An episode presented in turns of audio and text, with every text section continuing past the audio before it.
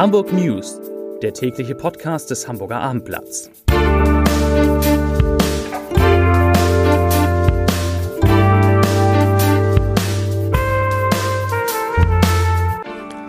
Herzlich willkommen. Mein Name ist Lars Heider und heute geht es um eine deutliche Zunahme der Corona-Patienten auf den Normalstationen der Hamburger Krankenhäuser.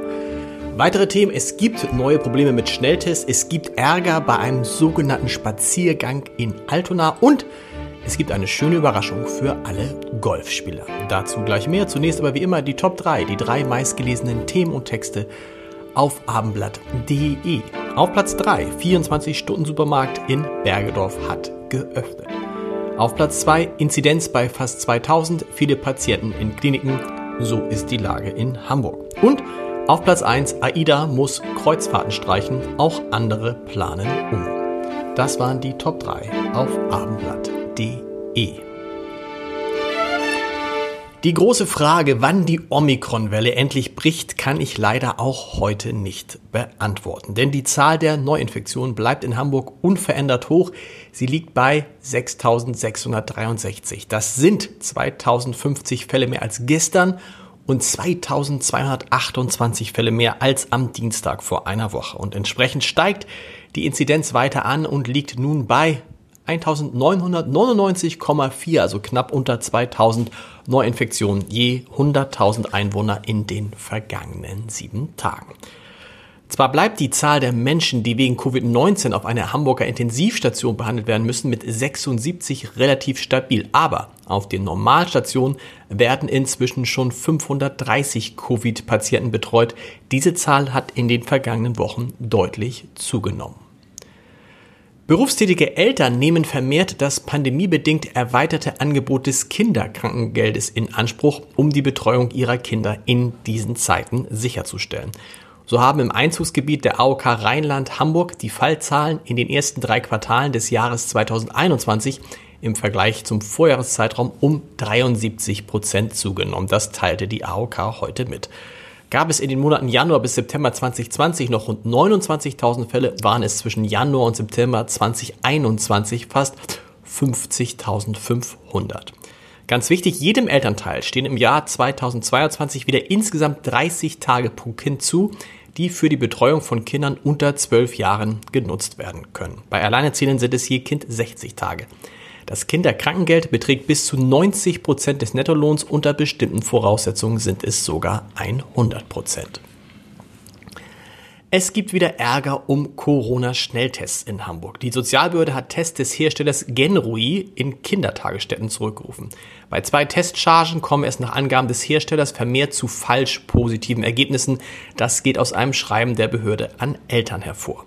Eine der Chargen sei ab Oktober 2021 auch nach Hamburg ausgeliefert worden. Ein sogenannter Spaziergang von Gegnern der Corona-Maßnahmen in Altona endete mit einer gewalttätigen Attacke. Personen, die dem linken Spektrum zuzuordnen seien, hätten im Anschluss zwei Teilnehmer des Spaziergangs angegriffen, teilte die Polizei mit. Ein 36-jähriger und ein 45 Jahre alter Mann wurden bei dem Angriff verletzt. Zudem sei es, so die Polizei, zu einer Sachbeschädigung gekommen. Der dringend benötigte Bau von Sozialwohnungen ist in Hamburg kräftig ins Stocken geraten. Mit 1895 Wohnungen wurden im vergangenen Jahr nur gut halb so viel wie in den Vorjahren fertiggestellt. Damit hat der rot-grüne Senat seine selbst gesteckten Ziele deutlich verfehlt.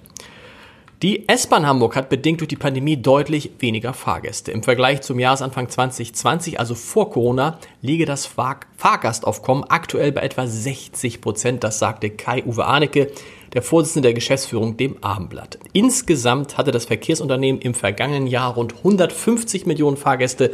2019 waren es knapp 250 Millionen.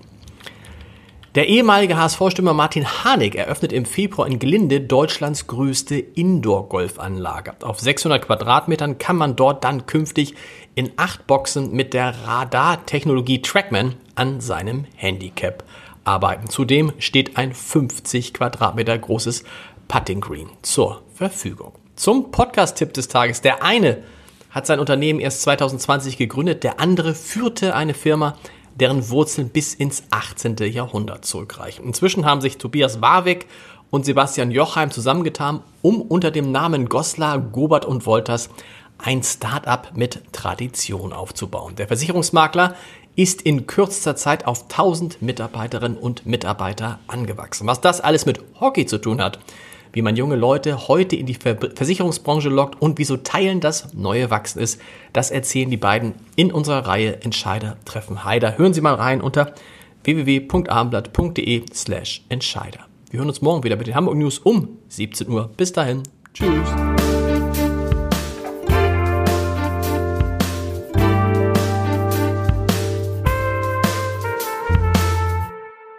Weitere Podcasts vom Hamburger Abendblatt finden Sie auf abendblatt.de slash podcast.